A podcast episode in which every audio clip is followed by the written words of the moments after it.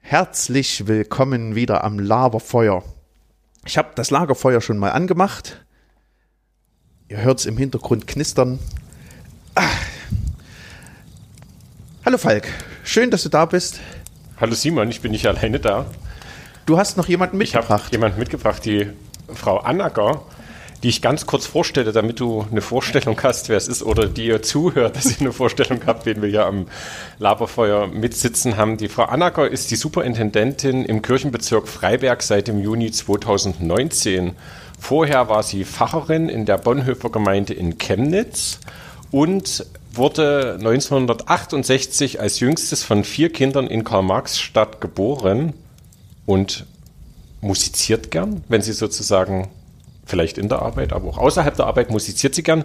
Und bei der Frage der Vorstellung, um sie kennenzulernen, habe ich noch so ein bisschen im Gespräch gefragt, was, was ist das, was immer auf ihrem Schreibtisch liegt? Und da liegt Unerledigtes. Bei mir steht noch viel, aber ich weiß nicht, ob äh, Unerledigtes. Wo, wobei, das mein Gehirn macht das jemanden aus? Also wenn ich auf unsere Schreibtische gucke, ist meiner gerade eben aufgeräumt, aber ähm, ansonsten liegt da auch viel Unerledigtes drauf. Bei, na, das glaube ich nicht. Bei mir. Dann stellen sich Leute andere Fragen. Frau Annacker, herzlich willkommen. Schön, dass Sie da sind. Eine Frage, die wir allen stellen, weil ähm, beim Hören man, hat man ja immer keine optische Vorstellung von der Person, mit der man redet. Wenn Sie, haben Sie ein Accessoire oder ein Bestandteil Ihres Aussehens, woran man Sie erkennen könnte? Ich habe immer ganz kurze Haare und wenn sie nur ein bisschen zu lang sind, dann muss ich schon zum Friseur und der guckt mich immer ganz erstaunt an, dass ich sage, haben Sie Mut zum Abschneiden? Und ich äh, trage so ziemlich mein Leben lang eine Brille. Was ist denn bei Ihnen zu lang, so gefühlt in Zentimetern? Also auf dem Haupthaar oben, da lasse ich es immer auf anderthalb Zentimeter schneiden. Das ist ja schon relativ viel. Das sind Sie ja jetzt schon, haben Sie schon eine Weile wachsen lassen, oder? Na, der hat sich nicht ganz so getraut abzuschneiden, wie ich das mir gewünscht habe. Und am Hinterkopf 4 Millimeter. Faszinierend. Es, mir sind bisher noch keine Narben aufgefallen. Wenn ich bei mir am Hinterkopf 4 Millimetern mache, das ist ein Zeichen meiner bewegten Kindheit. Von Achso, weil, weil du da Narben drunter Da- hast. ich habe da Narben. Ja, ich habe ne, meine, meine Kopfnarbe, die habe ich hier ganz vorne an der Stirn. Wie sind Sie denn zu der gekommen? Naja, auf verbotenen Faden gewandelt und runtergeflogen und mit dem Kopf gelandet. Da war ein Loch dann drin. Ich bin geklettert, wo ich nicht hätte klettern sollen. Äh, schön. Wie alt waren Sie da? Fünf. Musste genäht werden? Na, selbstverständlich. Ich habe auch das ganze Treppenhaus versaut. Ich bin geklettert, wo man nicht hätte klettern dürfen. Ja. Wäre bei selber Höhe und Klettern und der Ort wäre gewesen, sie hätten klettern dürfen, die Wunde nicht so entstanden. Oder sie wurden eindringlich gewarnt vorher. Also ich, mir wurde vorher verboten, dort rumzuklettern Was und ich habe denn? es nicht gemacht. Das war die, die Treppe zum Waschhaus runter vom, vom Hof des Pfarrhauses zum Waschhaus runter.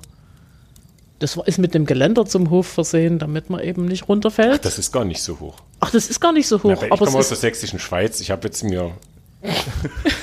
Die Bastei vorgestellt. Nee, da ist ja, da ist ja. Nee, das ist ja Quatsch. das ist nicht so hoch und ich bin eben auf, dem falsch, auf der falschen Seite des Geländers gewesen und bin natürlich runtergeflogen und hatte dann ein Loch im. Und waren, waren, Sie waren dann in der äh, Erklärungsschwierigkeit. Wie ist es denn zu dem Loch gekommen? Das ist, Nee, das, äh, meine Eltern waren beide so erschrocken, dass die noch, denen noch nicht mal eingefallen ist zu schimpfen. Ich Ach, glaube, das- das, ist oft bei Eltern so, dass die, wenn es wirkt, die Kinder denken immer, das Schlimmste, was passiert, dass meine Eltern jetzt durchdrehen und in der, Regel, in der Regel kümmern sich die Eltern einfach um die Kinder, wenn irgendwas Schlimmes passiert ist. Und sagen, fangen dann nicht erst an und sagen, bevor wir jetzt zum Arzt gehen, der deinen Bruch behandelt, möchte ich gerne mal mit dir drüber reden, was du gerade gemacht hast. Das ist ja immer die Angst. Also ich kenne das so, ich habe das auch von anderen gehört, dass die denken, ah, aber in Wirklichkeit sind ja Eltern dann tatsächlich richtige Eltern. Und ich hatte dann einen wunderbaren Turban auf dem Kopf. Also war jetzt nicht nur geklammert, sondern richtig verbunden. Und mit dem bin ich stolz in den Kinderkreis gegangen. Da haben mich alle bewundert, das fand ich prima. Also bei meiner Kopfwunde, ich bin mal mit dem Kopf zuerst aus dem Hochbett nachts gefallen und habe mir. Hinten. Nee, oben ist das. Ach so. Da habe ich, ähm, bin ich mit dem Kopf an der Stuhlkante hängen geblieben und habe mir einen 10 Zentimeter langen halbkreisförmigen Schlatz in die Kopfhaut gerissen. Ähm, und ich hatte dann ein, ein Netz über dem Kopf, wo man unten drunter die Kompress gesehen. Ich vielleicht zwölf. Ach, doch schon älter. Ja, das hat eingeschlagen. Und die Lockenwickler dazu?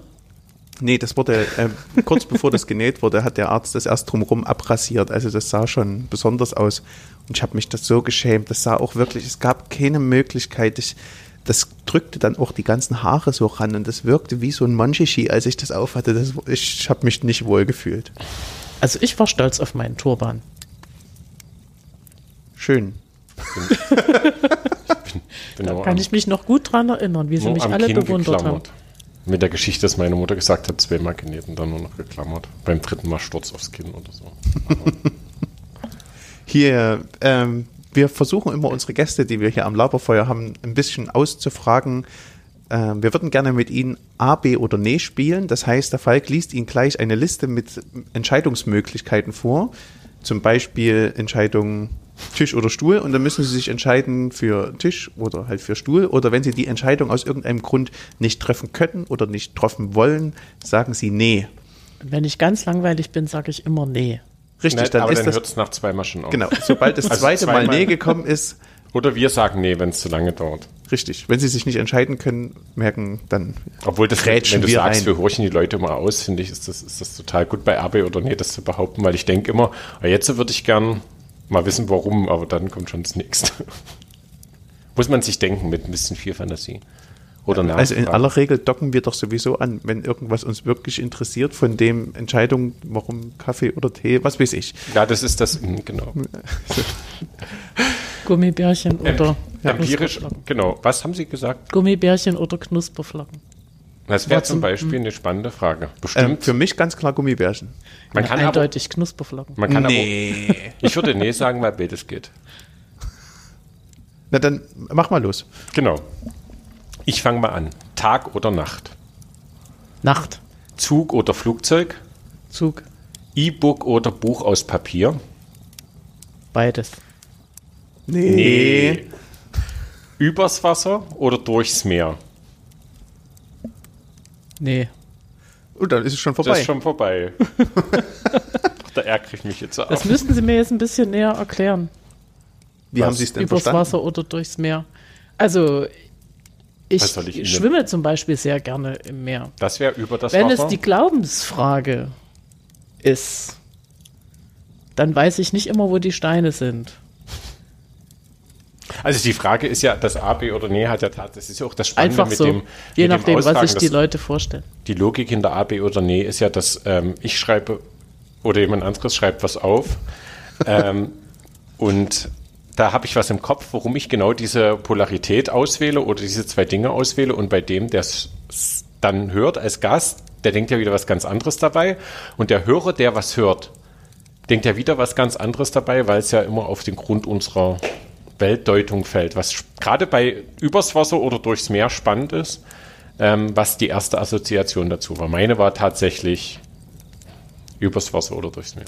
Ach so, vielen Dank für diese Erklärung. Also meine war schon- Assoziation war, war schon- es hat- entweder Jesus, der übers Wasser gegangen ist, oder das Volk Israel im Alten Testament, was äh, durchs Meer, Genau, äh, das, war die, gezogen das, war, das war das Spiel mit den Gedanken an der Stelle. Schön. Vielen Dank. Ähm, wir hatten Ihnen im Vorfeld die Aufgabe gegeben, sich eine Person, eine Figur, ob erdacht oder ähm, tatsächlich reell existent zu geben. Wir würden eine Runde Wer bin ich spielen. Jeder von uns hat eine Person und es gilt darum, dass die anderen erraten, welche Person man denn gewählt hat. Lieber Falk, möchtest du anfangen? Nee, der Gast immer. Ich fand das eine schöne Tradition, die sich entwickelt hat in den ganzen letzten Podcasts. War das schon immer so? Fast. Also es gibt eine Tradition bei den ausgestrahlten und aufgenommenen Podcast-Folgen, wo wir heute stehen, dass mehr Gäste angefangen haben als wir. Okay, also quasi zwei. Wollen Sie anfangen? Ich bin eine Person, die sich durch das Leben vieler Menschen, wenigstens hier in Deutschland, sieht, mit mit denen Berührung hat, die viele, viele, viele, viele Leute kennen. Wirklich von klein auf. Von klein auf. Ist es der Nikolaus? Nein, es ist nicht der Nikolaus. Sie müssen noch mehr Es sagen. ist viel einfacher. Sie dürfen noch mehr Sachen Eine sagen. ganz liebe Person. Ist es das Sandmännchen? Ja, war zu einfach. Ich hab's rausgekriegt. Meine Person. Achso. Welches äh, was, wie welches Sandmännchen? Natürlich das Ostsandmännchen, weil in, das Westsandmännchen, Kenn da wurde mir ja in der Schule gefragt, wie denn das Sandmännchen aussah und da musste man am besten die richtige Beschreibung bringen, sonst Die wusste der Lehrer, aus? Ich dass weiß man nicht, wie das andere Westfernsehen ich war, das, haben- war das Westmann-Sandmännchen denn. Also, Das, Das- ist eine, das das ist eine sah ein bisschen sinnvolle an. Frage für Menschen, die. Das sah ein bisschen anders aus, aber wir haben immer das Ostsandmännchen. also ich kenne noch der äh, von E.T.A. Hoffmann, diese Kurzgeschichte, Das ist das der Sandmann. Und Nee, da ist das- ja das Sand, der, da ist ja der Sandmann eher so ein eine Horrorgeschichte. Nee, weil's ja nicht- um weil's den ja- Kindern Angst zu machen. Daher kommt es ja. Der E.T.A. Hoffmann hat ja sozusagen die, die Geschichte vom Sandmann in seiner Geschichte verwoben, die ja um was anderes geht mit so einem Alchemisten oder sowas, glaube ich. Ähm, und den Kindern wurde ja früher sozusagen eher der Sandmann als Negativmotivator Hm. nahegebracht. Dass wenn die Kinder zu lange aufbleiben, dann Kommt der Sandmann und kommt streut und- Sand in die Augen, das juckt und dann kratzt man sich die Augen aus. Ja, Ja, der hat das ja sowieso gemacht, der Ostsandmann. Der, hat, der, streut ja bis, der streut ja bis heute Sand. Ja, ich mache ja heute die aber das Augen war zu, eine ich weiß- liebevolle, eine Das habe ich liebevolle als Kind Tat auch getan. Aber jetzt tun sie es nicht mehr. Nein, ich gucke auch keinen Sandmann mehr. Ich auch nicht wirklich. Wir gucken zu Hause auch tatsächlich nicht wirklich Sandmann, aber wenn die Kinder mal beim, bei den Großeltern sind und dann läuft da das Sandmann, ich gucke da mit, gebe ich sowohl dem Bildungshinweis, die Augen zu schließen, als auch, dass ich selbst die Augen zumache. Was war neben dem Sandmann ihre Lieblingsfigur, wenn so die einzelnen Filmchen dazwischen kamen? Ich glaube, der Pittiplatsch, weil der so schön frech ist. Wie würden Sie denn charakterlich die Person beschreiben? Ich fand immer den Plumps cool. Kennen Sie den noch? Nee. Das war, so, es war wahrscheinlich eher bei meiner Kindheit. Das war so eine Knetfigur, der sich Der- der in einen so, Ball ja. ver, verwandeln konnte. Den fand ich immer cool. Ich kenne jemanden, der, der himmelt den Plums ganz dolle an. Bin ich's? Nee. Also weiß ich nicht, ob du die, ob du, Aber wenn der ihr Plums seid mit als, euren als, Figuren noch dran. Ach als, ja. als Arbeitskollege kommen würde, Ich- dass du mich vor die Tür setzen würdest, um den Plums zu wählen. Wenn du das bist, dann bist du es, aber ansonsten bist du es nicht. Beschreiben Sie doch jetzt mal den Plumps, dann können wir gleich sagen Plumps. Nee, ich bin eine Figur, die ähm, im Leben von manchen Kindern eine besondere Rolle spielt. Plums. Ich ähm, gehe, komme so aus dem Tauschgeschäft heraus. Ich bekomme von den Kindern etwas und gebe ihnen dafür etwas zurück. Ähm, in aller Regel sehen mich die Kinder nicht. Sieht ja aus wie der Nikolaus. Das könnte sein. Ist aber Ist es kein aber Tausch- Könnte nicht. auch das Christkind aber dann, sein. Nee. Nee, Aber auch das Christkind ist kein klassisches Tauschgeschäft. Ähm, es ist von daher für Kinder wichtig, die ähm, müssen das, was sie. Ah, ich weiß es. Ah, nee, ist ja keine Person. Die Vogelhochzeit. Da muss man Futter hinstellen und dann kriegt man Süßes.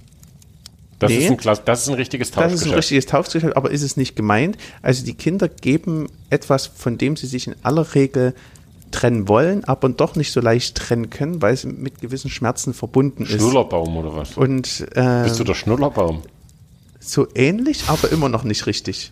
Also, weil der Schnuller gehört nicht ursprünglich zu der Person dazu. Also, man muss tatsächlich organisch etwas oder körperlich etwas von sich abgeben. Das legt man dann unters Kopfkissen. Zahnfee. Richtig. Aus aktuellem Anlass bin ich heute auf diese Person gekommen. Ich war heute früh nämlich beim Zahnarzt. Aber du hast ja, Und da habe ich mir diese Person überlegt. Ja, äh, wenn du jetzt in meiner Überlegung, in meiner Vorstellung ähm, Lücken siehst, ich das wäre frage nicht jetzt das nicht, erste ich frage Mal. jetzt nicht, ob die, wie kommst du nur auf die Zahnfee? Gibt es das, gibt's im Erzgebirge das Ritual der Zahnfee? Ist das ich da war, auch schon total, angekommen? ich war total überrascht, ähm, wie viele Kinder ähm, aus dem Kindergarten meines Sohnes und meiner Tochter von Zahnfee geredet haben. Wieder die Kindergärtnerinnen darauf beharrt haben, wenn der Julius ganz stolz kam und gesagt hat, ich habe einen Zahn verloren. Und hat dir die Zahnfee was gebracht? Und er total irritiert war, was denn damit Weil er gemeint nicht ist. gekriegt hat. Natürlich nie. Er Das ist ja ein spannendes Thema, ob man, wenn das Kind gern den Zahn unter das Kopfkissen legen will, Hm. das nicht macht. Dann war der, er wusste von der Situation ja gar nichts. Er, er wusste nicht, dass es ähm, Leute gibt, die einen Zahn unter das Kopfkissen legen und die Achso, dann der was ist hinterher, kriegen. der hat, dann, der hat dann, nachdem die Nacht schon vorbei war, die erste Nacht ist die entscheidende. Ja, Ich bin mit solchen Sachen nicht aufgewachsen, Na, die ist ja nicht durch den ganz- eisernen Vorhang durchgekommen. sondern, sondern ganz rational. Wenn wir Kinder uns den Zahn, Milchzahn selber rausgezogen haben, dann kriegt man einen Groschen oder 20 Pfennig oder sowas. Das ist ja Zahnfee. Wenn das jemand anders gemacht hat, also meine Eltern gemacht haben, dann kriegt man nichts.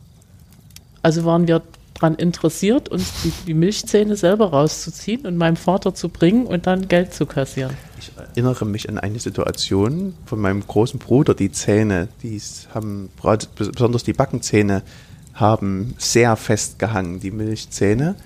Und da erinnere ich mich an eine Situation, wie ich ins Bad reinschaue und mein Vater mit einer Flachzange im Mund meines Wirklich? Bruders steht und versucht, diesen Zahn herauszubekommen. Aber dir fällt doch irgendwann raus. Also der hätte, glaube ich, 50 Pfennige verdient, auch wenn er fremdgezogen wurde hinterher. Na, aber das ist ja schon hier wie bei Hätte Kinder man, von ja. Bullerby, wo, der, wo dann gesagt wird, wo der Ole einen Wackelzahn hat und dann der Lasse sagt, ich kann dir auch mit der Brechstange, Brechstange, ich werde gleich Brechstange. Jetzt ist noch eine Figur, Eine Figur ist offen. noch offen. Die, die Frau Annacker drängt ein bisschen, dass es vorangeht. Ja, Ne? Ich will das jetzt wissen, was sie Was- sich für eine Figur ausgedacht Ja, haben. mal sehen, wer sie kennt. Simon hat das letzte Mal nicht, der kannte der Bullerby noch gar nicht. Ist niemand aus Bullerby, so viel möchte ich sagen. Ähm, ist, eine, ist eine Figur, die ich schon lange kenne. Ah, das hilft ja nicht, die ich schon lange kenne, aber jetzt so nochmal bewusst geworden ist. Ähm, man muss einem bestimmten Schema folgen, um dieser Person zu begegnen und da muss man noch schlau sein. Alle, die es nicht wissen, sind sowieso doof. Ähm, es ist unglaublich gern alles, weil es gut schmeckt. Es lebt nur auf Zeit bei jemandem. Ich habe jetzt Angst, dass ich es nicht weiß. Sind das diese komischen japanischen Spielzeugdinger? Nee, die, ja gut, ja, Spielzeug lebt auch nur auf Zeit bei einem. Nee, nee, das gab doch Nee, früher, nee, gab nee, es ist mal was, diese es ist Dinger. was, in, was Deutsches, würde ich sagen. Ich will, also das ist ja auch eine blöde Aussage, es ist was Deutsches, aber es ist in eine, in eine Buchfigur. Ähm, Das Sams ja, kommt aus Bamberg, ja. Paul Maar hat es Der Mann kommt aus, hast du das schon, haben wir das schon mal gehabt? Nee. Nee, das äh, Sams diesen Satz hast du wohnte doch schon in mal gesagt. Bamberg, aber Paul Maar hat es geschrieben. Wieso wohnt denn der Sams in Bamberg? Der Herr Taschenbier wohnt in Bamberg oder was? Ja. Gut. Kennen Genau. Sie das Sams? Ja, Das ist ganz wichtig. bin ich aber erleichtert, dass ich nicht doof bin. Ja. Nee, wieso? Achso, weil sie das haben. Na, weil sie, Weil- aber das Entscheidende ist ja, wenn sie am Samstag zum Beispiel durch Freiberg gehen und dann steht da eine Gruppe von Leuten, die sich fragt, was das ist. Und nur sie wissen, dass es das Sams ist, weil es aus dem Kontext ist, weil Samstag ist, muss das das Sams sein. Und dann hat das Sams gesagt, mein Papi ist schlau. Mein Papi weiß das. Ich habe das Sams nie gelesen oder gehört. Es ist wirklich, ich habe ich hab den das auch Film gesehen. lange Zeit gar nicht.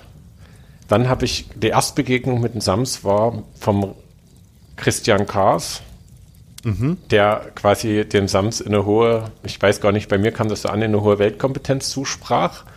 Also der Studienrat, für, für die, die nicht in. Moritzburg waren, der Professor Also, in Moritzburg, Na, das, ich Christian ich wollte es nicht ganz so zuordnen, genau. Der jetzt der Rektor ist, der hat das zitiert mit Studienrat. Studienrat hat den ganzen Kopf voll Draht.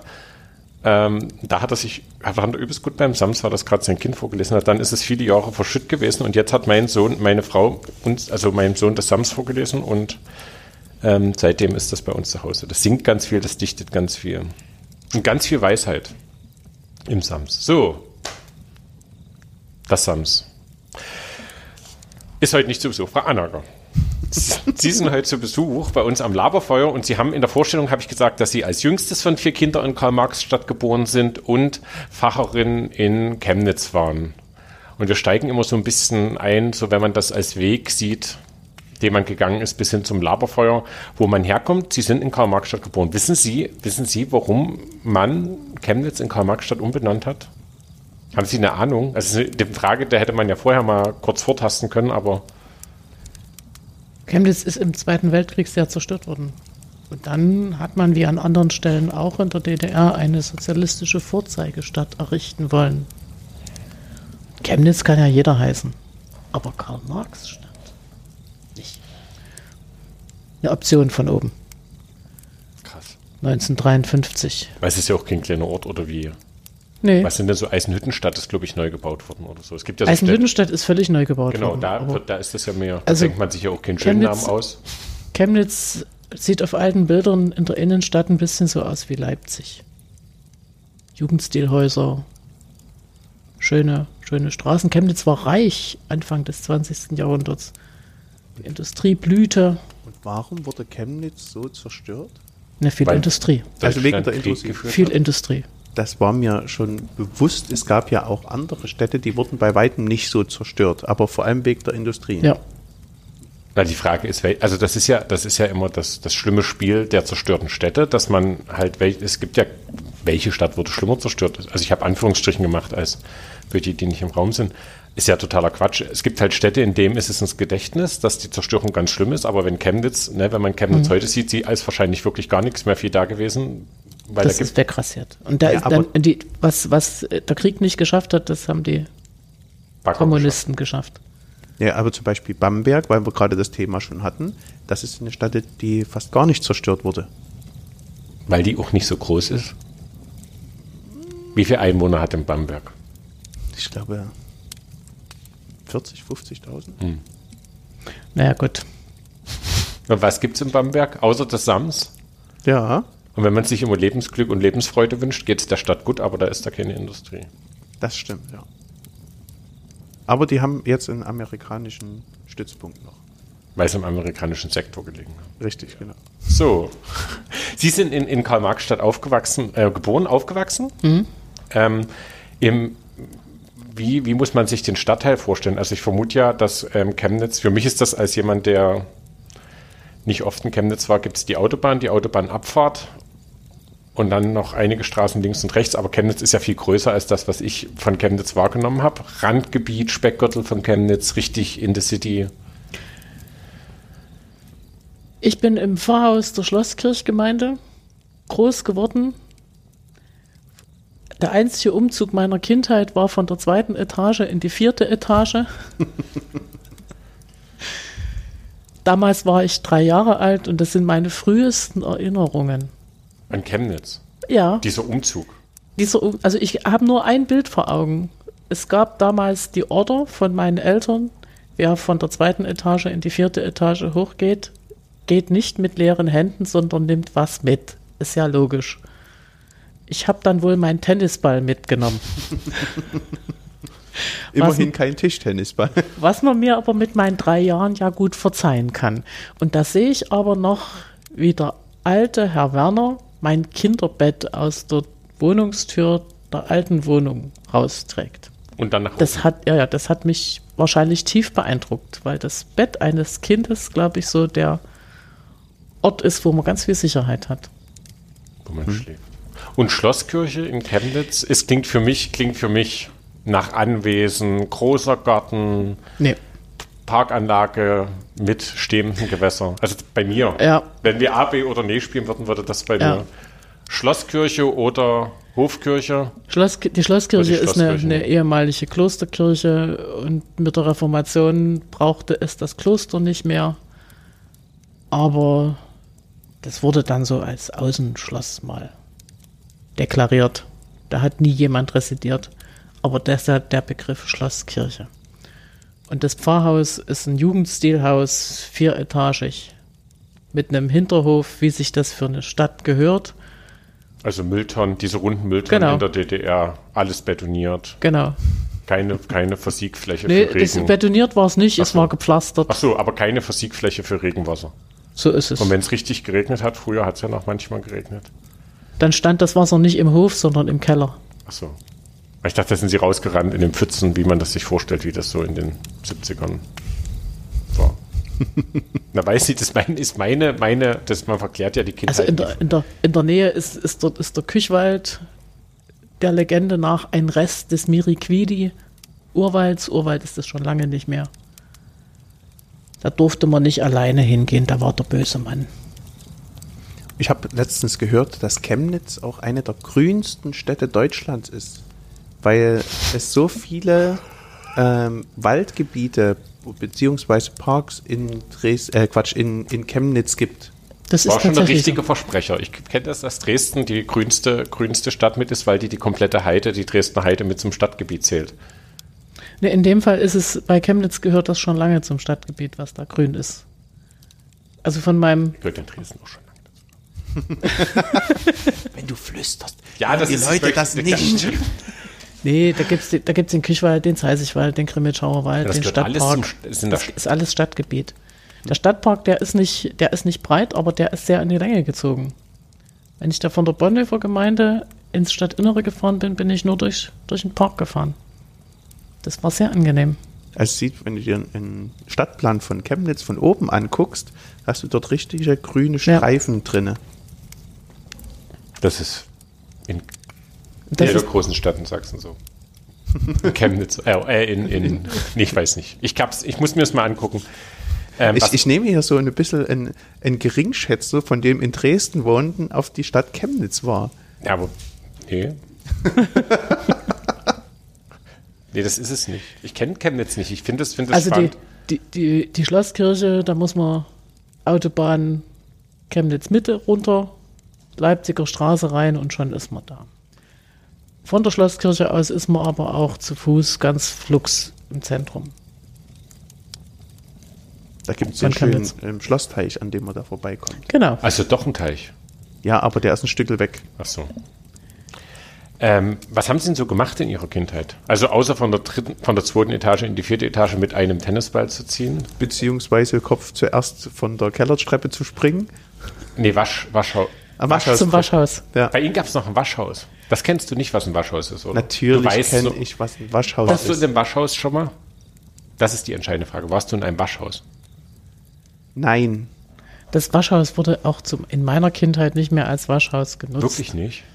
Auch da sprach es sich schon rum, dass es Waschmaschinen geben könnte und dass die es erleichtern, die Wäsche zu waschen. Das, ist- das macht es städtisch, wo ich aufgewachsen bin. Da war ja Nurwald. Da gab es noch richtig Waschhaus und da ist irgendwie, also wir hatten, glaube ich, schon die Waschmaschinen zu Hause, aber aus irgendwelchen Gründen ist man da, glaube ich, noch zum Schleudern oder sowas ist man ins Waschhaus gegangen oder krass Kochwäsche, aber das war auch Ich egal. weiß, dass meine Mutter so richtig ihre, diesig auch. Die Erinnerung ist tatsächlich diesig, aber das weiß ich nicht, ob das erzählt ist. Aber es ist richtig boah, gefliest. meine Mutter hat noch ähm, ihre Wäsche dann zum Mangeln geschafft. Es gab da in, bei uns in Schopau so, eine, so ein Haus, wo eine große Mangel stand, wo man seine Wäsche abgegeben hatte. Da wurde das gemangelt und dann, Das hat jemand gemacht. Abgegeben? oder ich weiß es nicht. Ich, Nee, da musste man selber hin, Oder man musste musste sich eintragen Genau. oder, oder so war das. und hat selber gemangelt. So kennt, aber so, also eine, das war bei Ihnen so, das gab es Ja. im Pfarrhaus. Oder Im musste sie- Pfarrhaus nicht, das musste man ein Stück weg. Hat man seinen Wäschekorb auf den Handwagen ge gestellt, ist zum Mangel gegangen. Und was waren das für eine? Wie sahen Das die aus? Ein, ein riesen Kasten mit Steinen gefüllt und dann gab es da. oder? Ja, ja.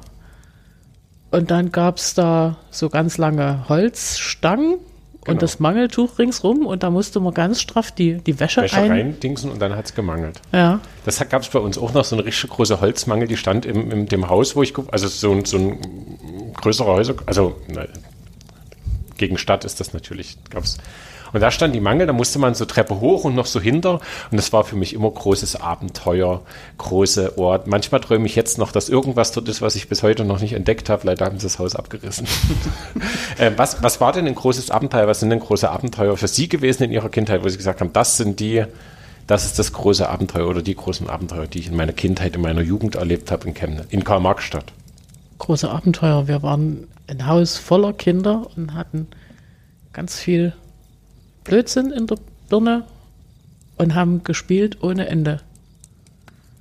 Und es war klar, wer aus welchem Fenster schaut, wo die größte Meckertante sitzt und die weniger größere Meckertante. Aus dem Pfarrhaus, Na klar. Auch da gibt es Meckertanten. bestimmt. Die, Vielleicht mehr als woanders. Aber nee, nee ich glaube, eine Mecker, Meckertante oder ein Meckermann. das ist aber, gibt es das heute noch? Nee. Na klar. Ah, hallo? Natürlich. Selbst bei uns in unserem kleinen Vorort gibt es die, die Leute, wo man genau weiß, okay, die meckern immer. Aber über was wurde denn so gemeckert? wenn Wäsche im Hof hing und wir wollten Ball spielen oder wir sind unter der Sie Wäsche wollten nur Ball durch. spielen Genau, ja, schon- eigentlich durften Ball wir nicht. Sie haben vorbei gespielt. Das hat, und solche weißen Bettlaken im Hintergrund vom Tor hat man immer genau gesehen, wenn der Ball im Tor war. Das ist, ja, das ist sinnvoll. Quasi so eine Art Fotobeweis. Genau, Videobeweis. Das wäre ja was, da braucht man kein Video, sondern einfach nur das Bett. So, Genossen habe ich es, wenn, wenn wir mal nicht in der Stadt waren, Urlaub, sind wir immer in irgendwelchen alten Pfarrhäusern gewesen. Entweder beim Bruder meines Vaters, wenn der im Urlaub war, dann haben wir dessen Pfarrhaus gehütet mit einem riesen Pfarrgarten hinten dran. der war Pfarrer sozusagen. Der war Pfarrer. Das war, war schön, wenn meine Geschwister, die schon die Größe hatten, alleine auf den Kirschbaum zu kommen und mich dann hochgezogen haben, weil ich die Größe noch nicht hatte. Dann saßen wir da zu viert im Kirschbaum und haben Kirschen gegessen. Meine Mutter saß unten drunter, die konnte definitiv nicht klettern und wir haben Zielspucken gemacht. Da waren wir ja in Sicherheit. Und das war erlaubt. Das war schön. Ne, der erlaubt war es natürlich nicht, wir haben es aber aber die Mutter gemacht. drunter gesessen hat? Ach so. Na, ich wollte noch mal zu dieser konnte ja ich versuche immer definitiv noch, nicht. Ich versuche immer noch zu ergründen. ähm, Sie Aber sind da diesen großen Pfarrgarten zu nutzen, rumzutoben, Verstecker zu spielen. in Sachsen ja logischerweise au- aufgrund des Hintergrundwissens, dass man, wenn man Pfarrer ist. Das klingt nach einer richtigen Pfarrerdynastie, in die Sie da hineingeboren wurden. Wenn Ihr Vater Pfarrer war? Nee, mein Vater, mein Vater war, Nee. hat Gemeindepädagoge gelernt und ist dann auf den Friedhof gewechselt. Ach, der war Friedhofsmeister, richtig. Ja, Und, aber äh, sein Vater war Pfarrer. und äh, sein Bruder war Pfarrer? Zwei seiner Brüder sogar. Also ja, Sie sind quasi in einer richtigen Na, es Pfarrerdynastie. gibt in Sachsen, Familie es gibt in Sachsen Gibt- schon Pfarrerdynastien, die oh, Anna zählt schon dazu, oder? Annager zählt dazu.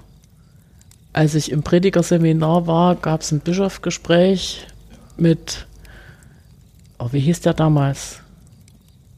Kress, der Vorgänger von Kress. Hempel.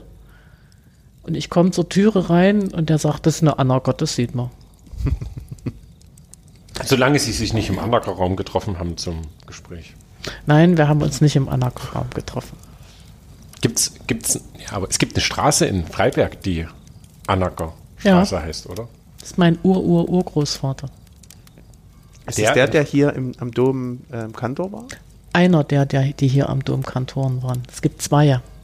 Gut, aber man müsste im Grunde sagen, es ist nicht, nur eine Pfarrerdynastie, sondern es ist im Grunde eine kirchlichen Ge- Angestellten-Dynastie. Nee, eine kirchgeschichtliche also wir hatten, Dynastie. wir Nee. hatten in Ge Gemeindepädagogen jetzt schon gehört. Gemeindepädagogin. Meine Mutter? Mutter, meine Mutter war auch Ach so, Gemeindepädagogin. dann, dann hätten wir noch ähm, Friedhofsmeister, Pfarrer, Kantoren haben wir schon. Was gibt es denn noch für kirchliche? Hatten, haben Sie auch Verwaltungsbeamte bei äh, oder Ver Angestellte bei Ihnen nicht. Dynastie?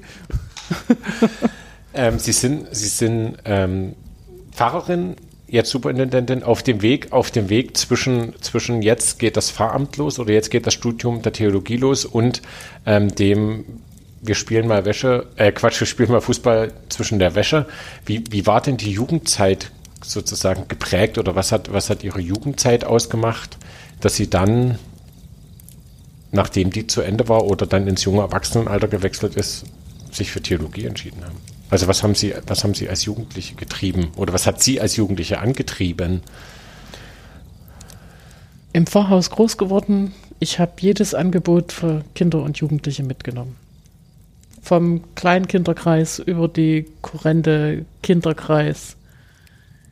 Nach meiner ersten Kinderrüstzeit, die ich als Kind mitgemacht habe, da sagte die Gemeindepädagogin, ich wäre der schlimmste Junge gewesen, weil ich da auch auf Bäume geklettert bin und mich gekampelt habe mit, mit Jungs. Ich musste mich ja gegen vier Geschwister durchsetzen. Ich war kampferprobt. Mein Vater hat den Posaunenchor geleitet, also war es fast klar, dass seine vier Kinder alle auch ein, ein Blechblasinstrument lernen. Wir wurden schon gefragt, ob wir wollen, aber wenn wir dann einmal bei einem Instrument Ja gesagt haben, dann mussten wir auch eine Weile durchhalten. So war Posaune das. ist es. Nee, ist, bei mir war es die Trompete. Mein Bruder hat Posaune gelernt, die älteste Schwester Tenorhorn und die andere auch Trompete. Und wenn Familie Anager zum Posaunenchor antrat, war der Posaunenchor blasfähig. Ja, weil in jeder Stimme eine Person. Genau, das war schon mal passend. Angefangen habe ich mit Flötenunterricht. Als ich die Kinderlieder auf der Flöte richtig spielte, ohne eine Note zu können, waren meine Eltern der Meinung, da müsste man vielleicht das Ganze mal vertiefen. Klavier habe ich auch noch gelernt, Ach so, Orgel ich habe ich dachte, gelernt. haben Sie eine was haben Sie haben gerade den Satz gesagt, Sie haben, haben gerade, Sie haben die Kinderlieder richtig gespielt, ohne eine Note zu lesen. Ach, Ja, es ich konnte, auswendig- nee, ja, ich habe mir, ich hab mir, das, ich hab mir auf der Flöte die Griffe praktisch selber beigebracht. Aber Sie haben, Sie haben sich Und selber, habe die Kinderlieder auf der Flöte gespielt, obwohl ich keine Flöte konnte. Offiziell, ich hatte keinen Unterricht, sondern ich hatte einfach so. irgendeine Spielzeugflöte oder was weiß ich oder eine Und abgelegte dass von Sie dann auch anderen. jetzt- das F hingekriegt haben. Respekt. Ja, richtig gut, ne? Ja. Aber da waren meine Eltern halt der Meinung, jetzt müsste man das mal vertiefen. Ähm, ich wollte und da wollten Sie auch. Da wollte ich auch. Und dann kommt immer die Zeit, wo man beim Instrument überhaupt keine Lust hat zu Dann üben. sollte man eine Band gründen. Das ist der Moment, wo man eine Band gründen muss. wo, wo man dann auch von außen den Druck hat, der Nee, nicht von du- den Eltern kommt, Nee, sondern naja, von, nee, du- der, du- von du- der eigenen du- Peer Du Crew. machst einfach die eine, Motiv die eine Nicht-Motivation, ersetzt du durch eine andere Motivation, wo es das eine braucht, wo man nicht motiviert ist. Das ist wäre was Cleveres. Aber mit einer Flöte, Ich habe schon manchen Kantor geärgert, wenn ich dann Flötenkindern erzählt habe, dass ich mal aus dem Flötenunterricht rausgeflogen bin und ein halbes Jahr nicht kommen durfte, weil ich nicht geübt hatte. Es hat mich aber wenig gejuckt. weil sie es dann noch konnten. ja, Das ist die, wenn man es kann. Ich stelle jetzt mal ein bisschen eine, eine provokative aber ich habe die Frage vorhin noch gar nicht fertig Weiß nicht, ob du die beantwortet. Frage stellen willst, die ich auch stellen will. Stell mal. Nee, nee, nee, nee, Sie, wollten Na, Sie hatten Frage- vorhin die Frage gestellt, wie ich zum Pfarrerberuf gekommen bin. Na, wie so, was sie in der Ich bin, Jugendzeit angetrieben ne, ich, hat. bin, ich bin reingewachsen. Christenlehre bin ich unwahrscheinlich gern gegangen. Die Gemeindepädagogin konnte spannend Geschichten erzählen. Da war Aber ich Sie richtig nicht bei, traurig, ihr, wenn sie ich sind nicht bei Ihrer Mutter. In, Nee, weißt du, ich frage nur, falls sich das jemand fragt, ob sie von.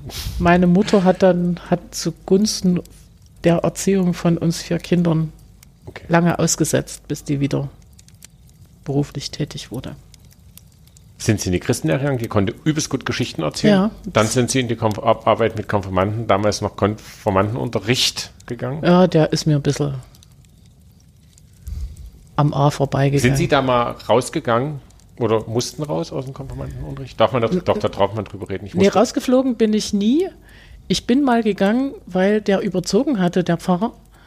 Und der Posaunenchor fing schon an. Und ich habe mir überlegt, welchen Anschiss hole ich mir jetzt? Den vom Pfarrer oder den von meinem Vater? Und da habe ich mir mich entschieden für den Anschiss vom Pfarrer. Das heißt, ich bin einfach gegangen.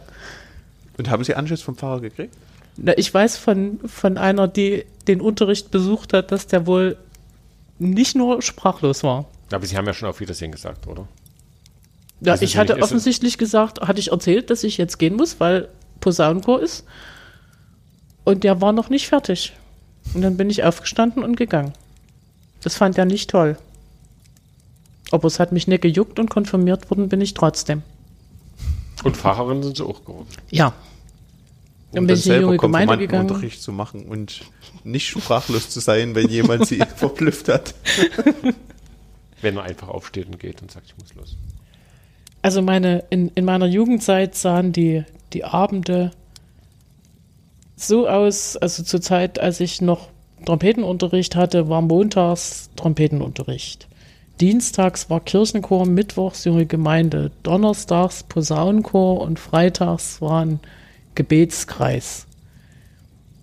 Als ich dann keinen Trompetenunterricht mehr hatte und gefragt wurde, ob ich ins Leitungsteam der JG gehen würde, Die sich immer montags die trafen. sich montags traf, da habe ich dann dort tatsächlich gelernt, mal Nein zu sagen. Also ich bin in der Gemeinde groß geworden. Das war mein sozialer. Als wenn man so ein bisschen spitz formuliert, Sie hatten überhaupt keine andere Wahl, außer einen kirchlichen Beruf aufzunehmen. Sie kannten ja nichts anderes. Ja, doch, Sie sind bestimmt in die Schule gegangen. Ja, musste ich ja, aber ungern. War Und ja da nicht Kirche. Wahrscheinlich keine, keine, also FDJ und Pioniere wahrscheinlich nicht. Nee, deshalb. Und, und ich war in einer sehr roten Schule. Das war also ganz schlecht. Wenn das Pfarrhaus in die Schule ging, dann war das, glaube ich, das Feindbild der Lehrer dort. Zumindest war das mein Gefühl.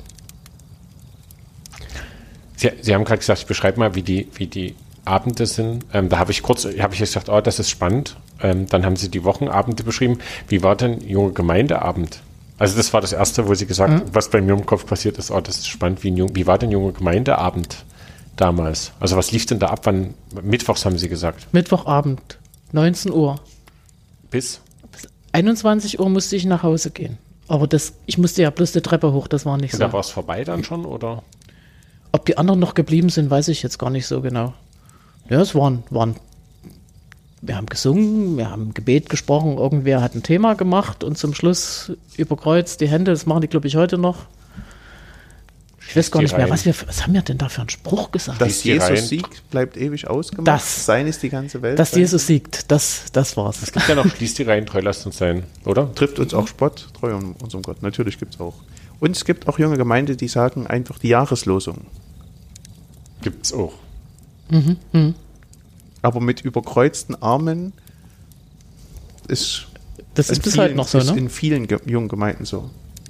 Und dann drehen die sich so raus, das gibt's auch in der jungen Gemeinde. Da fällt mir gerade eine ein, die das so macht.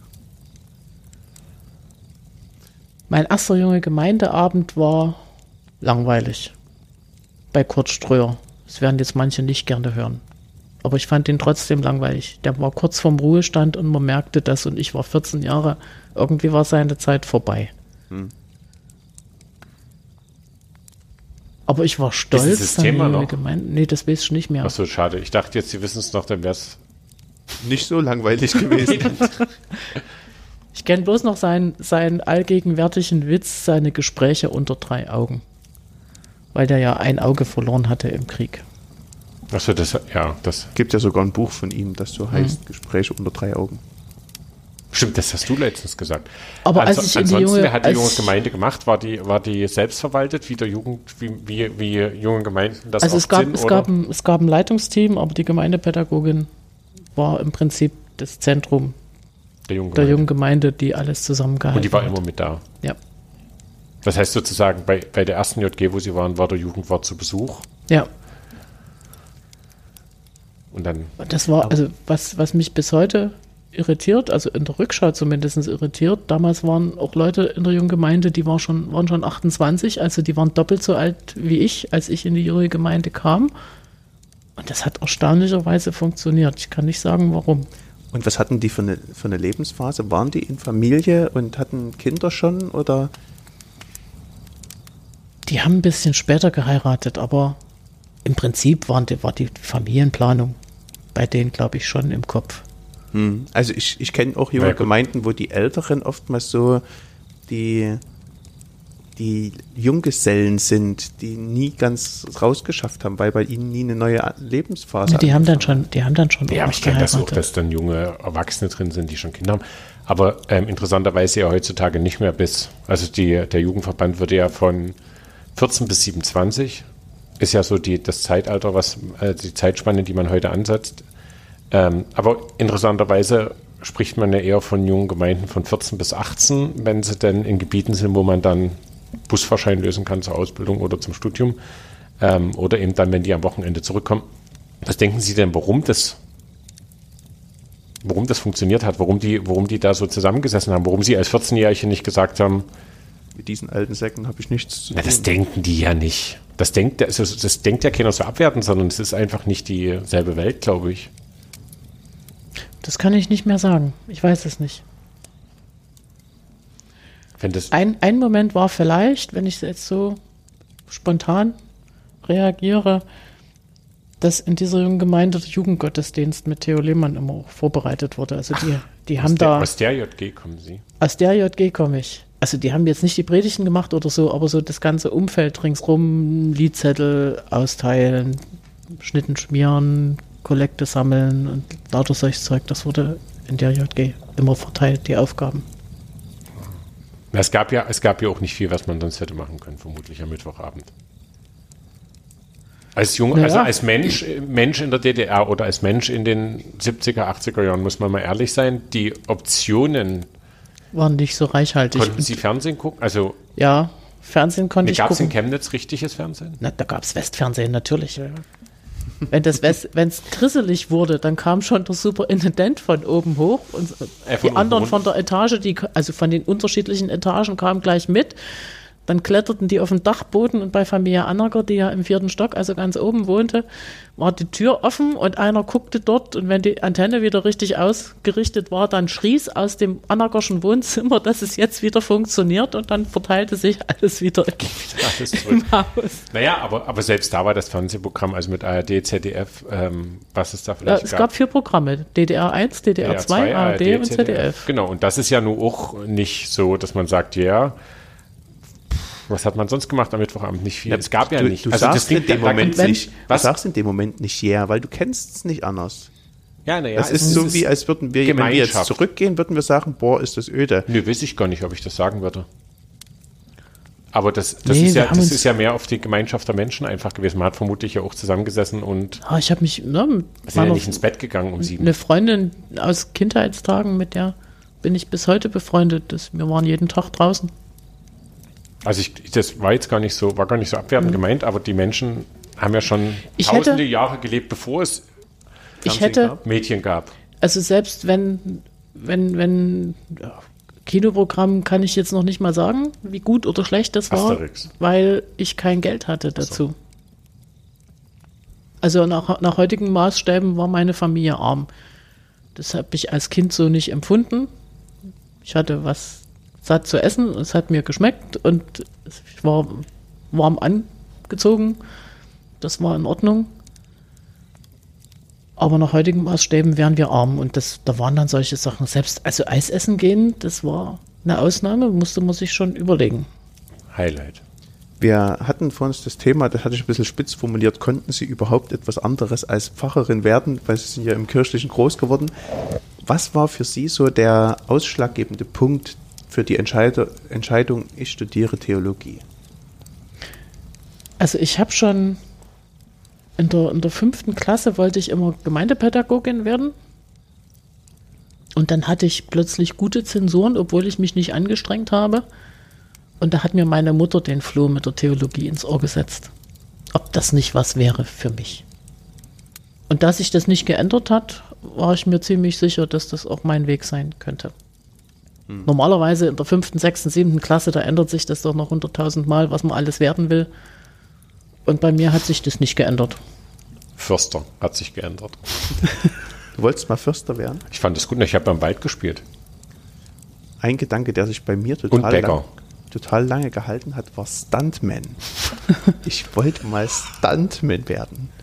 Das liegt, glaube ich, auch an der, an der Fernsehserie, die ich Ein geguckt Colt habe. für alle Fälle? Richtig, ein Colt für alle Fälle mit Colt Sievers. Der war auch Stuntman. Hast du, Als kleines Kind wollte ich mal Fleischer werden. Ist auch schön. Es hat mir gefallen, wie die da beim, beim im Fleischerladen da so das Fleisch auf die Theke geklatscht haben und dann haben Sie, haben Sie, Fernseh, haben Sie Westfernsehen geguckt? Also gab es da sowas? Weil ein Colt für alle Fälle ist ja so eine typische Serie, wo ich bei meinem Cousin in Thüringen war. Ja, yeah, Colt für alle Fälle gucken und ich saß davor und dachte, es liegt Wir schlichtweg nur an mir, dass ich da nie angedockt habe und nicht Stuntman werden wollte, weil das, das war mir alles zu. wir haben fast ausschließlich Westfernsehen geguckt. Außer Sandmännchen. Und gab es da irgendwas, wo Sie gesagt haben, das ist, wo Sie sich erinnern? Also ich kann mich an Spielhaus erinnern, an Ich kann an die, und an die. Muppet Show kann ich mich erinnern. Sie an sind die mit der Muppet Show Sesamstraße. aufgewachsen. Ja. Und bei uns war aber, also bei uns war das scharf reglementiert. Wer darf auf den Fernsehknopf drücken? Eigentlich nur die Eltern. Und wir haben uns fast immer dran gehalten. Wir haben Sie im Vorfeld gebeten, eine Bibelstelle mitzubringen, die Ihnen vielleicht gerade oder ähm, schon längere Zeit wichtig geworden ist. Welche ist das? Mein Taufspruch. Ich will dich segnen und du sollst ein Segen sein. Wo ist der in der Bibel nachzulesen für die, die Erstes nicht Buch Mose, Kapitel 12. Abraham wird das, wird dieser Segensspruch zugesprochen. So, und warum ausgerechnet dieser Vers? äh, Ich will dich segnen und du sollst ein Segen sein. Meine, ich erinnere mich, dass meine Mutter mir mal zum Tauftag gratulierte. Die das jedes Jahr gemacht hat, weiß ich nicht. Auf jeden Fall hat es mich dann tatsächlich interessiert und ich habe mal in den Unterlagen nachgeschaut. Ich wusste, wo diverse Urkunden liegen und da habe ich auch meine Taufurkunde gefunden und den fand ich einfach schön. Und der ist mir bis heute sehr wichtig, wenn ich so das Gefühl habe, das ist mal Land unter, dann sage ich mir den richtig auf. Gott hat mir das versprochen zu meiner Taufe, ich will dich segnen und du sollst ein Segen sein. Und das richtet mich auch wieder auf, gibt mir Kraft, tut mir gut. Den nehme ich ganz persönlich für mich in Anspruch. Sind Sie, sind Sie, wenn Sie Theologie studiert haben, ähm, irgendwann mal abgetaucht in diesen Bibel? Also haben Sie so sich mal ganz intensiv Zeit für diesen Bibeltext genommen oder warum? Also und meine Frage ist ja, warum sagt Gott das zu Abraham für Sie oder was? Wo sagen Sie, das ist das, was ich für mich darin entdeckt habe, dass Gott Abraham nimmt und das da spricht als Na, Abraham muss losziehen, muss alles verlassen, hinter sich lassen. Und dann kommt diese, diese Zusage. Egal, wo du bist, egal, was du tust, ich will dich segnen und du sollst ein Segen sein. Das hat mir imponiert. Es ist sozusagen so in der, in der Situation, dass Abraham aus Ur weggehen soll, also aus Ja. der Stadt, alles Ja. verlassen. Der ist schon, der ist ja älter, glaube ich, als er loszieht. Wenn ich mich recht Ich entsinne. 70, oder? Ich Laut, habe jetzt die Altersangabe nicht im Kopf. ich auch alt, Ja. sehr alt. Ähm, und ähm, soll alles verlassen, alles Gewohnte, alte Kultur. Und dann sagt es Gott. Ist so eine Weggeschichte und das passt ja auch ganz gut zum Lebensweg. Aber während des Studiums habe ich da jetzt nicht mich mit dieser Stelle extra beschäftigt. Nee, das war, war ja nur so die, es hätte, nee, irgendwann mal, dass man so sagt. Ich habe mal nachgeschaut, ja. Ich habe die zwei Teilsätze stehen auch nicht ganz zusammen. Ne? Ich will dich segnen und dann. Ach so. und dann du sollst ein Segen sein. Aber es ist alles in der Berufung von dem Abraham. Ja. Ähm, mir ist jetzt gerade erst bewusst geworden, dass sie, bevor sie Superintendentin waren, waren sie ja, haben sie mir erzählt, 25 Jahre ähm, Pfarrerin in der Bonhoeffer Gemeinde in Chemnitz. Das heißt, sie sind in Chemnitz oder in Karl-Marx-Stadt groß geworden, ähm, sind dann zum Studium und sind dann gleich wieder zurück nach Chemnitz in ihren Heimatort quasi. Das war die Weisheit des Landeskirchenamts. Ach so, Sie sind aus dieser Generation, die nicht entscheiden konnten, sondern So die einfach es. in die erste Stelle geschickt werden. Oder ist die Schick, das Schicken automatisch immer? Also das ist erste eigentlich das Stelle? ist, Ach, in die erste Stelle. in die erste Stelle wird man geschickt. Ich wollte, Das ist aber heute immer noch so, oder? das ist heute immer noch so. Das nennt man Weisung, was du meinst. Die Weisung des Landeskirchenamts. Sie hat Weisheit des Ja, Landeskirchenamts. ich habe von der Ach, Weisheit Wei- des, ich habe von der Weisheit des es. Landeskirchenamts. Dann war es, wenn Sie sagen, ist es für mich Also eine wie- Weisung, dass es Weisheit Wenn ist. ich wie, gesagt wie das das. Landeskirchenamt auf die Idee gekommen ist, mich in meine Heimatgemeinde ins Katechetikum zu schicken, das kann ich nicht beantworten. Das finde ich auch bis heute falsch. Eigentlich soll man ja unterschiedliche Gemeindeformen und Gemeinden kennenlernen im, im Ach, Vikariat. Sie sind in Ihrer eigenen, nee, Sie sind nach, Ich bin erste Mal im Katechetikum bin ich der Schlossgemeinde zugeordnet worden. für, für alle, also dem, dem dortigen Bezirkskatecheten. Für alle, die mit Für dem alle, Wort die- nichts anfangen können. die Was nicht wissen- Katechetikum? Achso, naja, es wär, man geht zum Studium, man geht zum Studium, studiert Theologie, legt ganz viele Prüfungen ab und dann hat man sich auf eine Liste eingetragen. Die, Sie Man hat, sagen, sich ich- man hat sich dann beworben für, für das Vikariat. Genau, und das Vikariat beginnt mit dem Katechetikum. Und mit dem Vikariat wird man drei Jahre lang Pfarrer. Erst nach dem Zwei, Vikariat. ich. Äh, zwei Jahre. Und Jetzt zweieinhalb, aber bei mir damals zwei. Und erst nach dem Vikariat wird man, In die ist man erste richtiger Stelle geschickt. Pfarrer. Genau. Das heißt, ich war sechs Jahre weg zum Studium In Leipzig. und dann musste ich meine, ne, erst Leipzig, dann noch ein Jahr Jena, dann fiel die Mauer, da bin ich ein Jahr nach Marburg. Das war okay. auch nicht schlecht. Und dann bin ich zurück nach Leipzig zum ersten theologischen Examen. Hatte meine eigene Wohnung, hatte meinen eigenen Hausrat, der war jetzt nicht üppig, aber ich hatte. Das musste ich erst einmal alles irgendwo unterstellen, weil ich keine Wohnung in, da hieß es wieder, Chemnitz hatte, sondern ich musste bei meinen Eltern wieder einziehen. Das war, also ich liebe meine Eltern sehr. Aber als erwachsener Mensch dort wieder einziehen müssen, das war nicht schön. Vor allem nachdem man sechs Jahre lang sein Leben so gelebt hat, wie man selber Genau. musste, musste zurück in die alten Ich musste in mein Kinderzimmer Strukturen. wieder Ja, man rein. hat Das ist einfach sein Leben furchtbar. gelebt. Man hat Fußball gespielt, wo man wollte, ob da Wäsche hing oder nicht und hat was drauf gepfiffen und dann kommt man wieder in die Home Hood und dann Und dann muss man wieder Fußball spielen, obwohl man Fußball überhaupt nicht möchte. Naja, aber das, das klingt jetzt witzig, aber im Endeffekt sind es ja genau die Mechanismen, die sofort aufploppen. Also wir Ja. leben, wir werden ja, wir, äh, wir entstehen in einem, in einem Klima von Liebe und Konzepten und diese Konzepte tragen unser Leben und wenn wir das, das Zuhause verlassen, prüfen wir, also Jugendphase ist ja schon Prüfen der Konzepte und legt ab, was ist und entwickelt neue Konzepte in sechs Jahren Studium vermutlich haben. Und dann kommt man wieder zurück und dann kann man tun, was man will. Da kann man noch so ein gutes Familienverhältnis haben und sich noch so gut eingestellt haben. Ist wie beim Klassentreffen. Du fällst in alte Muster zurück. Ja. Ja, und das, also das war nicht schön. Und dann nach dem halben Jahr Katechetikum kam das Gemeindevikariat. Ich wollte auch nie in eine Plattenbaugemeinde und wurde dorthin geschickt. In die, in die Bonhoeffer Kirchgemeinde. Da wollte ich also auch nicht hin, musste nach wie vor bei meinen Eltern wohnen, weil die auch nichts hatten. Ach, das sind Sie von, von zu, zu Hause auch mit der äh, zur Bonhoeffer Gemeinde quasi immer getingelt. ich, genau. Dort allerdings hat es mir so gut gefallen, dass die mich gefragt haben, ob ich mir vorstellen könnte, zu bleiben. Und da konnte ich mir das vorstellen. Ist das ungewöhnlich, dass man nach dem Vikariat dann dort bleibt Ja. an der Stelle? Ist total ungewöhnlich. Und ich weiß, dass die alle Hebel in Bewegung gesetzt haben, um mich zu kriegen. Weil die erste Pfarrstelle wird ja entsandt. Ja, genau. Die sind also zum damaligen Gebietsdezernenten, späteren Bischof Volker Kress und haben den nach Chemnitz geholt, haben den bearbeitet, haben den durchs, durch die Plattenbausiedlung gefahren. Durch den Mangel gedreht. Genau. Ja, das weiß ich nicht. Aber, aber das, also von, von, vom, vom Gemeindegebiet ist ja, ähm, die Bonhoeffer Gemeinde ist ja im Heckert-Gebiet. Ja. Oder, also der Neubaugebiet sozusagen keine Genau. eigentliche traditionelle Kirche mit So dem alten es. Kirchenbau, sondern mit dem neuen Kirchen. Genau. Plus für die Leute, die, die sich unter Bonhoeffer Gemeinde Chemnitz nichts vorstellen können und unter Heckert-Gebiet. Genau.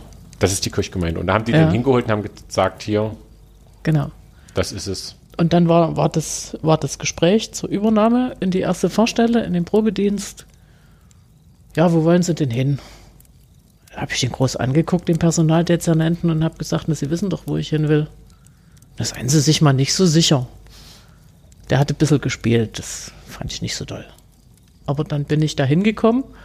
Allerdings auf die Frage des ein- einen Kollegen dort, dort waren noch drei andere Kollegen, es war eine Riesengemeinde dazu mal mit 7000 Gemeindegliedern, ob ich denn, bis die Wohnung hergerichtet wäre, noch eine Weile bei meinen Eltern wohnen könnte. Gern. Wirklich gern. Es kommt immer ein bisschen drauf an, bis wohin Sie dann pendeln müssten. Blauen Ich hab- ist dann nicht so witzig. Nee, Ich habe sofort Nein gesagt. Die hatten nur eine ganz kleine Wohnung von 36 Quadratmeter zuzüglich Balkon, aber die wollte ich haben. Und die ist es dann auch geworden. Quadratmeter? 36,5 Quadratmeter. Ja, das ist ja das war die kleinste Zimmer. Vorwohnung. Ja, aber 36 Quadratmeter ist doch. Also das ist das, was ich jetzt, mein, mein jetziges Wohnzimmer ist größer als meine damalige Wohnung. Ja, aber wenn man alleine, wenn man alleine, ich fand's gut. wenn man, wenn man da irgendwo hinzieht und das ist die erste Dienststelle, 36, ich weiß nicht, ob meine erste Wohnung größer war. Und Also Sie haben fünf- Vorwohnungen sind üblicherweise Ja. größer. Und Sie haben Ja. 25 Jahre in dieser Ja. 36 Quadratmeter Wohnung. Ja. Das hilft unglaublich, nicht so viele Bücher anzusammeln, oder? Äh, Bücher kann man auch doppelreich stellen, aber es hilft zu lernen, Bücher auszusortieren. Und das habe ich gelernt. Hat die, hat die Kirchgemeinde Bonhoeffer viele Bücher? Na, Die Bonhoeffer Gemeinde, Ja. das, das geht so. Gut. Na, ist immer die Frage, es gibt so verschiedene Geschichten, wie man Bücher los wird. Ja. Simon hat dich erzählt, dass er die Kiste mitgenommen hat für einen Gemeindetisch, wo, wo man, und dann hat er mehr Bücher mitgenommen, als er Genau. mitgebracht hat. Also dort hat jemand, der kleiner gezogen ist, mal seine Bücher hinterlassen. Das haben wir so ein paar Jahre stehen lassen und festgestellt, dass die keiner lesen will und da haben wir sie rausgehauen. Ja, das ist. Was, was zeichnet denn, was zeichnet denn, ähm, Sie haben sich ja vermutlich auch bewusst für die Fahrstelle in, in Bonhoeffer, Heckert-Gebiet, dann gesagt, also es ist natürlich schön, wenn Leute sagen, wir wollen, wollen dich haben, wollen sie haben, ähm, als Pfarrerin, aber was zeichnet denn diese Fahrstelle? Es ist ja vermutlich keine normale Pfarrstelle im Sinne von, da gibt es eine Kirchgemeinde, die traditionell gewachsen ist mit vielen schönen Häusern, eine traditionelle Kirche, sondern es ist ja, im Studium begegnete mir das immer wieder im, ich habe Praktikum im Hackert-Gebiet gemacht und dann haben die auch ziemlich schnell zwei, drei Sätze nachgeschoben, dass das schon ein besonderes Milieu ist für Kirche, ähnlich wahrscheinlich wie Leipzig-Grünau oder Dresden-Gorbitz oder was weiß ich. Also von der Größe her am besten mit Leipzig-Grünau zu vergleichen. Gorbitz und Prolis in Dresden sind vom Gebiet her kleiner. Und haben wahrscheinlich auch traditionelle die, Anteile von Menschen. Aber die, die Arbeit ist gut vergleichbar. Es gibt auch so einen so Arbeitskreis, Neubaukirchen, Plattenbausiedlungen. Es war es in allen gleich, die Leute mussten erst mal losgehen, um ihre Gemeinde zu sammeln. Zu DDR-Zeiten hat kein Einwohnermeldeamt einen mitgeteilt, wer ist denn jetzt in der Kirche und wer nicht. Es gab im, im Hackert-Gebiet oder in dem, ein, in dem einen Dorf, um das das Hackert-Gebiet entstanden ist, Helbersdorf, gab es eine kleine Kapelle aus den 50er Jahren aus Abrissziegeln eines Gemeindesaals im, im Stadtzentrum gebaut. Die Helbersdorfer waren damals heilfroh, das erste Mal im Leben dieses Dorfes, dass die ein eigenes Haus hatten. Und in dieser kleinen Kapelle ging das los. Und zwar ökumenisch mit der katholischen Gemeinde zusammen. Und dann wirklich losziehen, an den Türen klingeln und sagen, äh, wir stellen uns vor, guten Tag, wir sind von der Kirche. Sind Sie auch in der Kirche? Wenn einer sagt, ich bin evangelisch, ja bitteschön, hier ist Ihr evangelischer Gesprächspartner. Und wenn einer sagt, ich bin katholisch, bitteschön, hier ist Ihr katholischer Gesprächspartner. Partner. Die Adresse ist übrigens die gleiche, Helbersdorfer Straße 71. Und das, dieser, dieser Geist, der ist äh, den Leuten, die damals dabei waren, heute noch abspürbar. In so einer Gemeinde wie der Bonhoeffer Gemeinde, da muss man ausprobieren. Und Kinderbibeltage sind dort relativ schnell eingeführt worden. Und da war, sind Gemeinden wie, wie die Plattenbausiedlungen sind dann auch ein bisschen Vorreiter. Hauschristenlehre, weil die Wege einfach zu weit waren und der Nahverkehr noch nicht so richtig funktionierte. Was ist ein Hauschristenlehre? In Wohnungen. Es gab sowieso nicht genug Räume. Achso, es gab keine Gemeinde, es gab ja noch. Es, es, gab diese kleine Kapelle mit okay. ein paar wenigen Räumen dazu, wo zwei Gemeinden hausten wenn in dieser Kapelle 120 Leute sich reinquetschen, dann ist man heilfroh, dass da ringsrum Fenster sind und das nur Hochparterre ist, also Fluchtwege ist nach durch die Fenster gewährleistet, aber dann ist es schon kuschelig warm. Da wurde erzählt, dass zur Konfirmation der Posaunenchor oder der Kirchenchor draußen gestanden hat und die Fenster eben geöffnet wurden, weil der keinen Platz mehr hatte da drin. Und da wurde die Musik von draußen geliefert. Schön. Spannend, tatsächlich. Das ist ja auch ein schönes Gefühl, dass die Räume zu klein sind. Ja. Ich glaube, das ist ein Gefühl, was viele andere Kirchgemeinden in den jetzigen Zeiten gar nicht mehr so nachempfinden können, dass ein mhm. Raum zu klein ist, sondern eher das Gegenteil. Na, die Frage ist halt, was mache ich damit, wie es mir geht? Ich naja, meine, man, gab, die haben vermutlich ja dann ein Gemeindezentrum gebaut, weil es das genau. ja jetzt gibt. Die durch das Programm Neue Kirchen für neue Städte von der EKD finanziert, durfte eben auch in der DDR durften Kirchenbauten errichtet werden. Das ist ein Gemeindezentrum, das man sehr vielseitig nutzen kann, das ich aufgrund dieser, dieser Nutzbarkeit auch sehr gemocht habe. Wenn habe ich Kirchenbezirkssynode, ist die Wand offen und da passen 150 Leute rein. An Tischen. Mit Präsidium und extra Podest. Zu Weihnachten ist die Wand natürlich auch offen, dann wird Stuhl an Stuhl gestellt, bis hinten hin passen auch 350 Leute rein.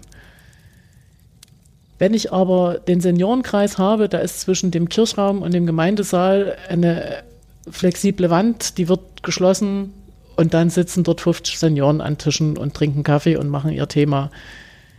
Da ist Seniorentanz, da ist Seniorensport, so ganz verschiedene Sachen, das ist alles in dem Haus gut gut unterzubringen, ohne dass man ein Problem hat. Die Gemeinde ist geprägt davon, dass man immer wieder mal was Neues machen muss.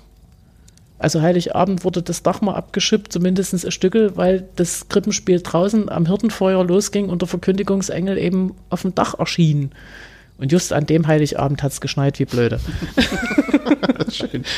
Und da wurden die, die heiligen drei Könige mit dem geliehenen, vom Autohaus geliehenen Mercedes vorgefahren, mit einer Nobelkarosse. Natürlich mit Polizei, Blaulicht vorneweg. Das, sind- die haben mitgespielt, wurden da rangeführt und mit, mit Security-Leuten in die Kirche reingeführt. Das geht eben in Bonhoeffer. Solche Sachen. Aber wa- warum geht das in Bonhoeffer? Weil da Leute sind, die sich, die sagen, wir müssen mal was anderes machen.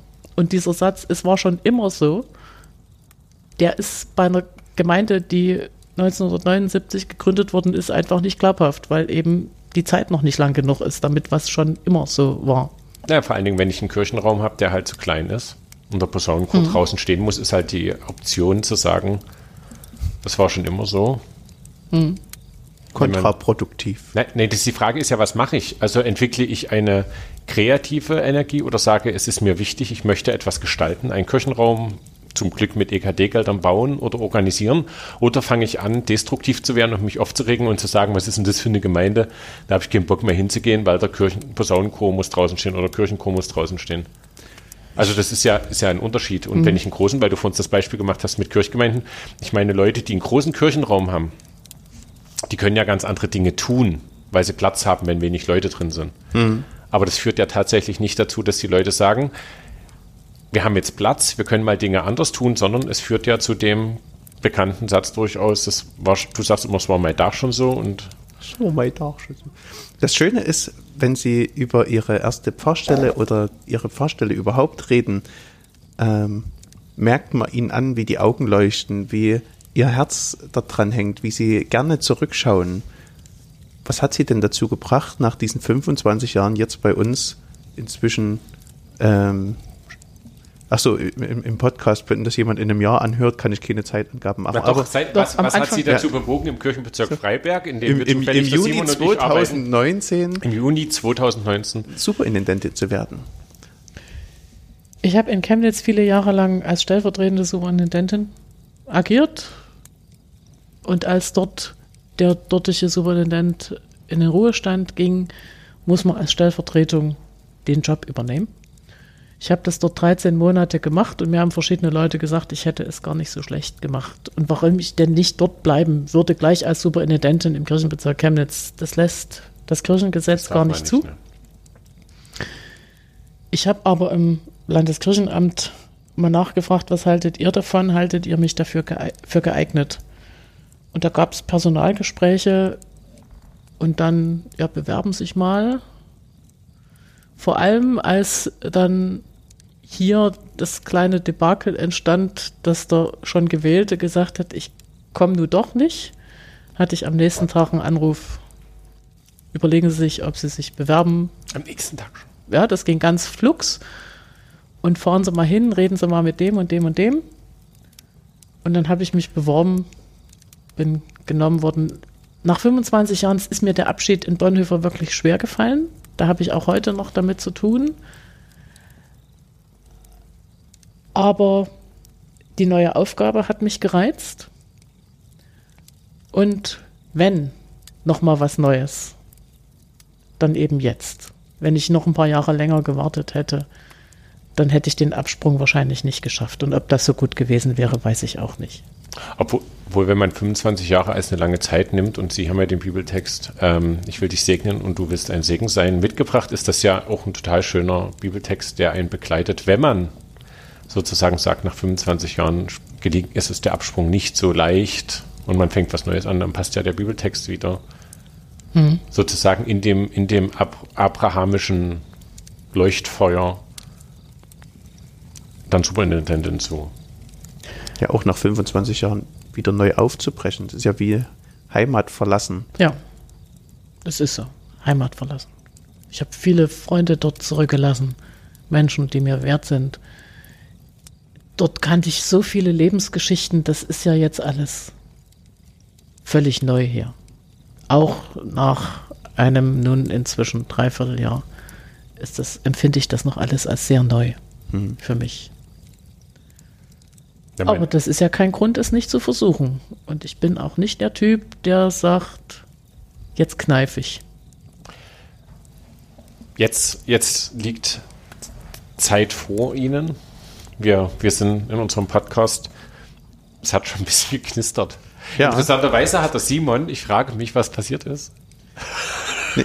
Der Simon ist immer der, der zwischen uns beiden immer so ein bisschen auf die, auf die Uhr guckt und dann immer so die Ohrgeste macht. Oder du hast zwar mal ein Ich habe zwischendrin weiß, mal aufgeschrieben, wann wir eine Stunde Ja, Podcast hast- hören überschritten hatten. Aber du hast keine energische Körperhaltung gehabt, deswegen hat es mich nicht interessiert so sehr. Ähm, Ich habe mich nicht getraut, bei meiner Chefin anzudeuten, dass sie zu lange redet. Na Ach, bitte. nee, auch das beim Chef geht's schon. Okay. Ähm, nee, das, wir, das ist ja, der Podcast ist länger als die anderen. Das ist, wie es ist. Man, man hört den ja auch nicht, also man setzt sich ja auch nicht vor einem Podcast und hört den an und konzentriert sich da eine Sache drauf. Mir geht's schon so beim Autofahren. Ähm, so oder wenn ich Wäsche lege, die manchmal sich ja ansammelt oder irgendwas anderes, wo ich einen Podcast hören könnte beim Kochen, dann braucht man manchmal auch längere Podcasts, weil die Dinge einfach schön sind, wenn man kocht oder Auto fährt und die Zeit ist noch nicht um und der Podcast läuft noch, das ist doch schön. Aber wie alles, wenn man Dinge tut, man bewegt sich beim Autofahren von A nach B. Abraham ist aufgegangen, ist aufgebrochen. Sie sind aufgebrochen hierher. Wo geht die Reise hin?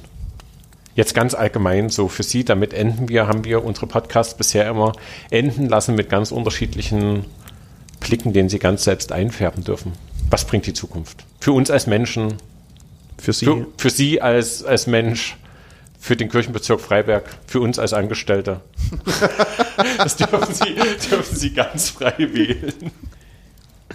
Also ich bin der Typ Mensch, der gerne sich auf die Suche macht nach dem, was im Leben wirklich gelingt.